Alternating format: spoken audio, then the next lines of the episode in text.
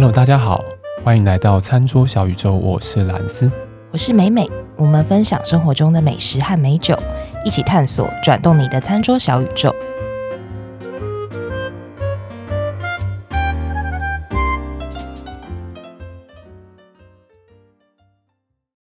Hello，大家，我们要来介绍餐厅了。要介绍什么餐厅呢？我们今天要介绍的餐厅是为了缓解大家怎么样，就是只能在台湾进行报复性旅游，或是报复性吃、吃报复性暴饮暴 暴饮暴食，各种报复性报复性的行为。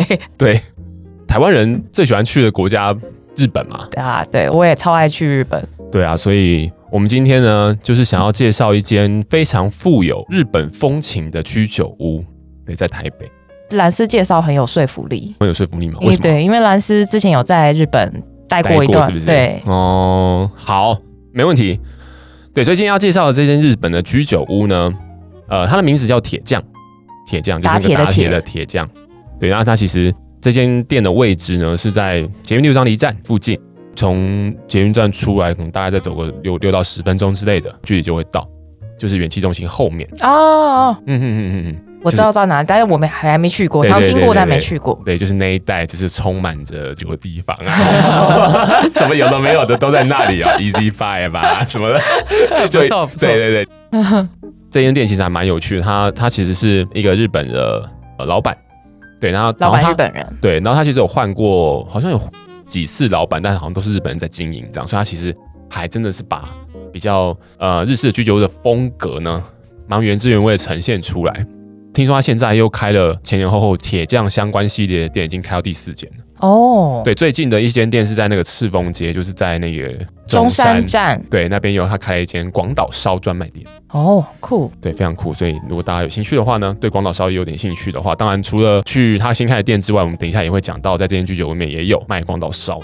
那我们在讲铁匠这个居酒屋之前呢，我想要跟大家稍微介绍一下居酒屋这个场所它的一些小小的一个背景啊。居酒屋它是日本来的嘛？原本在日本呢，在七世纪的时候，对，这么久哦，对，七世纪，等一下还没讲完。好，七世纪的时候就有所谓的酒屋，嗯，也是居酒屋，把居去掉，嗯，对，有酒屋这个在文献记载里面，嗯，这样这个地方就是专门卖酒的，嗯，那等于说你自己自己拿着自己的容器去那边，然后就很类似我们以前有用卖米的店的吗？哦，自己去，对对对，打酒，对，打米打酒，打酒，对，那种概念。就有这样子的一个场所，就是一个外带酒的一个店啊。原本其实也不是让你在里面去喝酒，他就是让你带走。嗯，后来慢慢慢慢的，你知道啊，营业场所那商人都很会做生意嘛。慢慢的就是，哎、欸，我就在这个店里面，不仅只有卖酒，我也提供下酒菜，提供位置让你可以坐下来喝酒吃东西。所以说，哎，十六世纪就开始有所谓的居酒屋这样的形态的店出现。居酒屋这三个字呢，其实它是日文嘛，伊萨卡亚。那这个居酒这个居其实就是指说，让你可以在里面待在这个地方，对，所以就是不是让你外带酒，就是让你坐在里面喝酒的。那我觉得外带酒这个东西，现在如果有有一间这样的店现在开的话，我觉得生意应该会还蛮好。应该是因为你是酒鬼吧？外带酒会很方便啊。对啊，就是想说，哎、欸，今天要一支会，哎、欸，没有酒怎么办？赶快去外带、欸，去外带酒，然后自己带什么保温壶，是不是？自己带容器，自己带容器去，拜托。好，对啊，所以其实居酒屋就是这样的概念下产生的啦。从原本只卖一些下酒的小菜，慢慢的也变成出餐点。嗯，对，更把餐跟酒给结合起来。在十八世纪的时候，就明治的时期，因为啤酒就从西洋传到了日本来，大家都知道那种居酒屋喝的啤酒它非常易饮，所以大家就是卯起来喝这样。我觉得一直有点间接的去让这个居酒屋的文化又更越来越蓬勃。嗯、那慢慢的。从呃日本可能一九七零年代、一九八零年代开始，女性本来都是在家里面做所谓全职家庭主妇，慢慢的往职场去移动，投入生产力，有钱了嘛，也就会开始想要享受一些哎，吃吃喝喝，对，吃吃喝喝等等的。所以呃，居酒的形态呢，也是慢慢从这种哇比较拥挤啊、吵杂啦，或是比较陈旧啊这样子的一个呃形态，慢慢的转变成是也蛮注重装潢，蛮注重内部的环境和气氛。嗯演变成现在，比如说我们大家呃疫情前还会去旅游的时候看到居酒屋的那种感觉，或者我们现在在台湾看到很多居酒屋的这种感觉。我因为我觉得居酒屋真的是一个要餐搭蛮好的一个地方哎，它什么酒的种类好多，对啊，酒的种类很多，价格也不错，然后你又可以直接点菜，也很轻松。对啊，随便点基本上没有没有什么太大问题，然后你又可以在那边大声喧哗，也不会说你，也不会帮你贴标签。好期待啊！蓝色帮我们介绍什么菜？好，大概居酒屋的一个背景是这样子啦。对，那我们回来。提到这间居酒屋，我已经去过，应该四五次，对，非常多次。刚刚讲到说，哎、欸，他是日本的老板，所以他蛮原汁原味的把那个整个居酒屋的风格有带到台湾来。然后他是走一个比较昭和，什么叫昭和式的气氛呢？就是比较怀旧啦。嗯，里面可能是有比较多的木头色啊，灯光可能是比较偏黄光暖色系啊，很温暖的感觉。对，然后它会有那种手写的那种菜单啊，嗯、好日本味。这种感觉，这里面真的是还蛮舒服的。以料理来讲，它蛮有名的是它的铁板料理。也就是说，它会有那种类似我们台湾的铁板烧嘛，店里面就有一整片的铁板，然后在那边就是做料理这样。所以它的不管是广岛烧或是一些呃肉料理，在铁板上面对对做的，没错，还蛮值得推荐大家的。然后呢，再来就是因为它其实蛮原汁原味的把这个日本的居酒屋的感觉带到台湾来，所以它里面的店员也是就很很会招呼，来来，是不是？哇，整个这样子哇。对，就是你进去就好有气氛哦，对，就是整个人都被那个银弹打到了，对，然后也是很热情这样子，嗯、对，这真的是一些还蛮日本的感觉的，一秒到日本的感觉，对对对，就你踏进去就哎，护照也没带，但到日本 来了。好，接下来我们想要推荐的一些菜呢，其实我想居酒屋听众朋友应该都不陌生啊，里面会有什么菜，不外乎都是这些嘛。有炸物啊什么的，有串烧。对，但我刚刚前面有先点到的一个东西，就是铁板料理。嗯，蛮想要跟大家推荐，就是他们家的广岛烧。广岛烧，我知道有广岛烧跟东京烧这两个东西。对，其实说穿了，他们其实都是类似同样的类型的东西。在日文里面，其实它就叫做 okonomiyaki。如果大家用中文查，可能会看到御好烧嘛，御用的御，好就是好不好，好不好的好。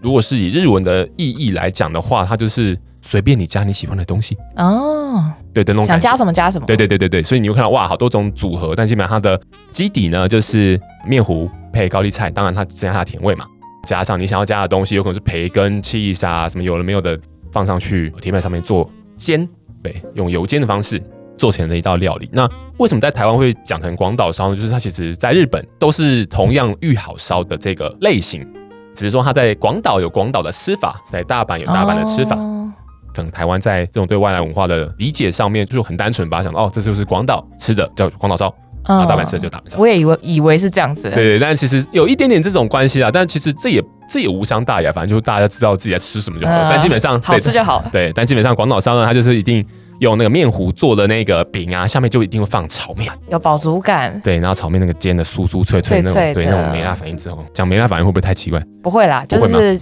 焦化的意思嘛，加一点脆脆焦焦的，对，脆脆焦焦的这样子，然后它就非常的香，加美乃滋啊，抹一些酱料啊等等的，放一些其他佐料这样子。铁匠他们家的广岛烧呢，我自己个人是觉得还蛮到底的啦。除了很典型的广岛烧之外呢，他们还有一些其他的变形，比如说起司烧哦，对，它很好吃，用用类似的手法，只是它放了很多起司啊什么的，啊、你也想用起司要去加热之后。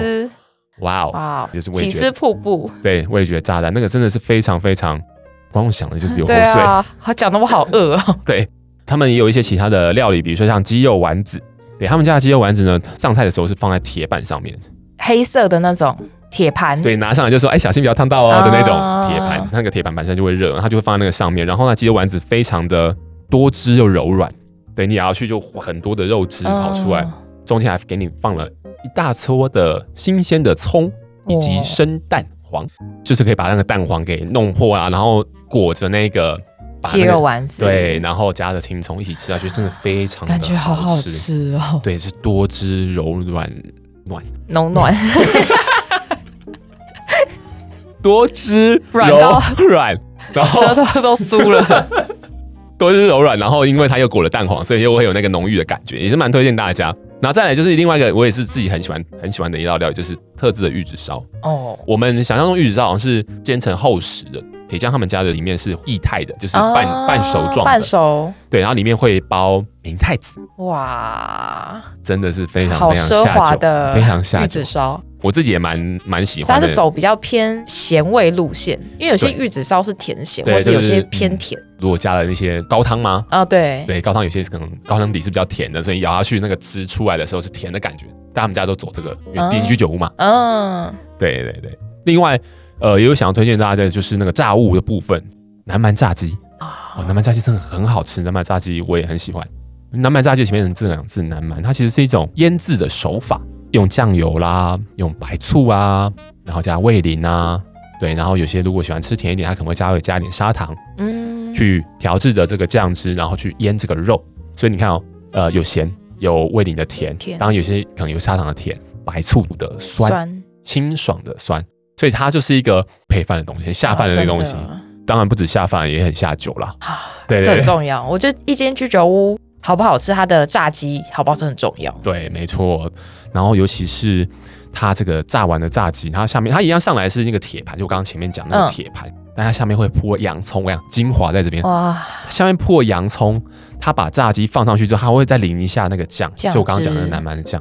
所以洋葱一样在加热的过程里面跟那个酱汁哇合在一起之后，你等于是吃完那个肉之后，你试一下那洋葱，哇，对，精华都在那里了。酒来，对，酒来，对对，没错，就是这种感觉。所以我觉得这道菜我也真的是非常推荐大家吃的一道菜。除了这些之外，我觉得我就这样讲下去可能会有工伤的嫌疑，但基本上这间店 真的我找不到不好吃的东西啦。对啊，它的下酒菜也还蛮不错的，比如说什么呃刺味噌的黄瓜啦，或者它还有卖什么生春卷啊等等的。那那那好定位吗？它其实还蛮好定位的。我我不会去介绍太难定位。别说我，哎，来人帮我拔我背后的三支箭。没有啦，可是可是这间店就是怎么讲，就是居酒屋还是相对翻桌率稍微稍微高一点啦。哦，哎，有限时吗？它倒是没有限时哦。对，好佛哦。这间店呢，我们刚刚讲了那么多菜嘛，居酒屋其实就是要喝酒嘛。然后他们家其实有一个很特别的游戏。呃，我现在不太确定它有这个游戏的时间，因为好像之前听说有变，但我不太确定现在的版本是怎么样。但是它反正就是说，它会有给你骰子，给一个骰盅，然后就骰骰骰骰骰，骰完之后看那个两个骰子的点数。它的规则就是，比如说你今天骰了两个骰子是同点的，嗯，那都一点，同时就两点，同时三点等等的，你就可以无料一杯哦。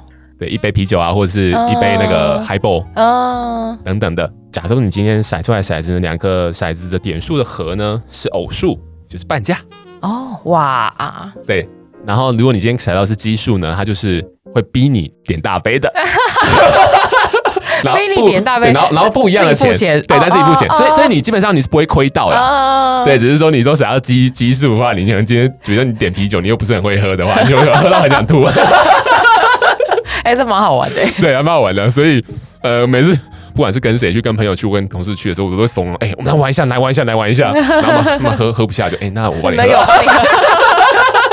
怎么样都你。对。好，有趣，有趣，有趣。对，这间店我觉得蛮有趣的，但是大家可以去查一下，它现在到底这个游戏是什么时候有这样子。嗯，在居酒屋呢，其实我们讲了这么久，居酒屋它的很重要的元素，酒。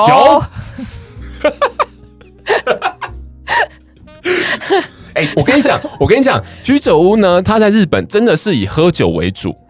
对啊，因为它名字就有个酒、啊，对，它就是有个酒嘛。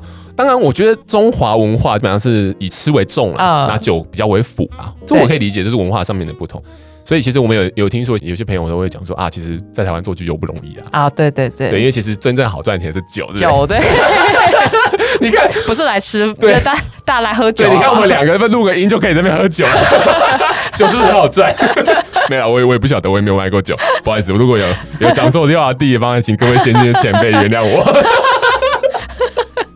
好了，反正我要讲的就是，所以你到居酒屋去的话，你点酒配菜。他们这个其实都一定是非常好搭配的。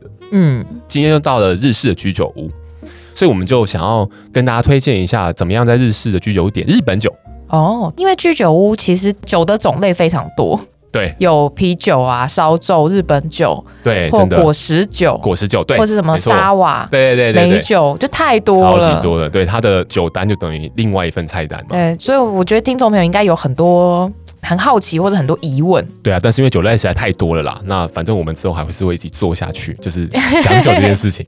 所以我们今天就先简单一下跟大家分享一下怎么样点日本酒好了，好不好？好，好，我觉得日本酒真的是最最需要兰斯来帮我们讲解一下。哦，真的吗？真的。好，我在这边不会特别去推荐哪一支酒，因为其实每一间店的酒单可能不太一样，可能因为季节的关系，它会出现在酒单上的酒也不同。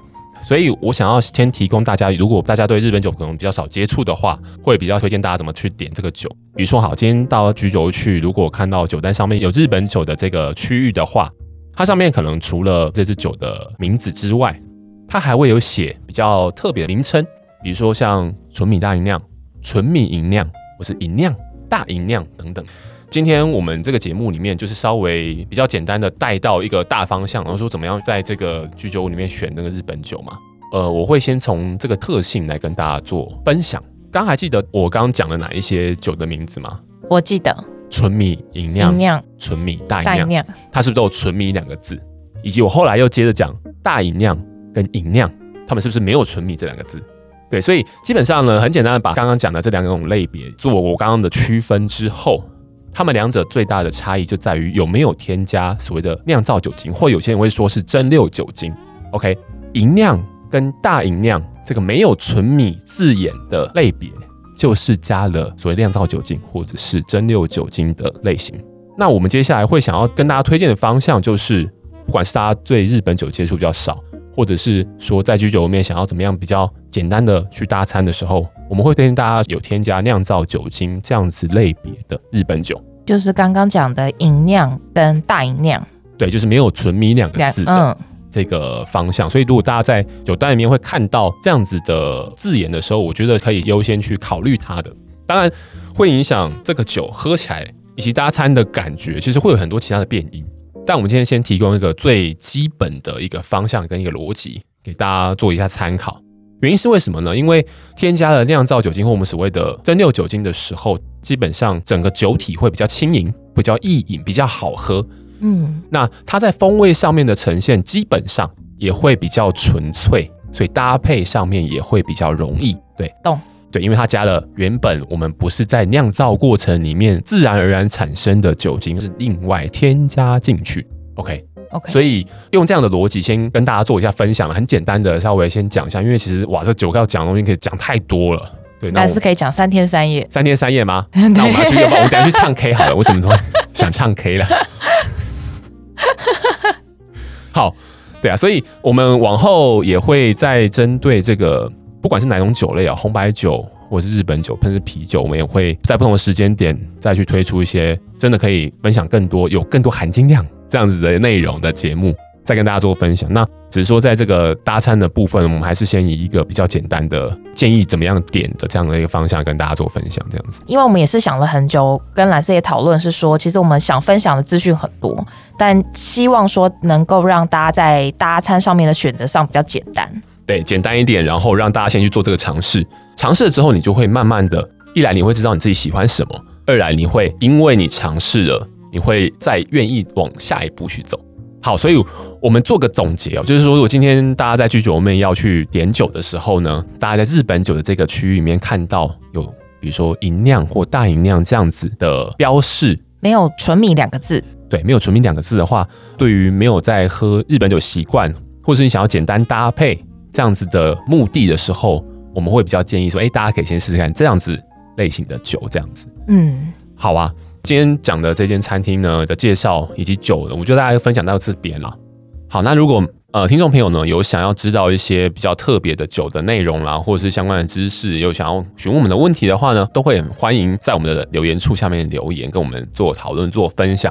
那当然，我们也有呃脸书以及 IG 的社群平台的频道，也欢迎大家在上面做追踪。我们会把我们的相片的资讯，以及我们在 Podcast 里面讲到的一些餐厅的资讯呢，都放在上面来跟大家做分享。那我们今天的这一集就先到这边。好，那喜欢我们节目的话，拜托给我们五颗星。哦耶！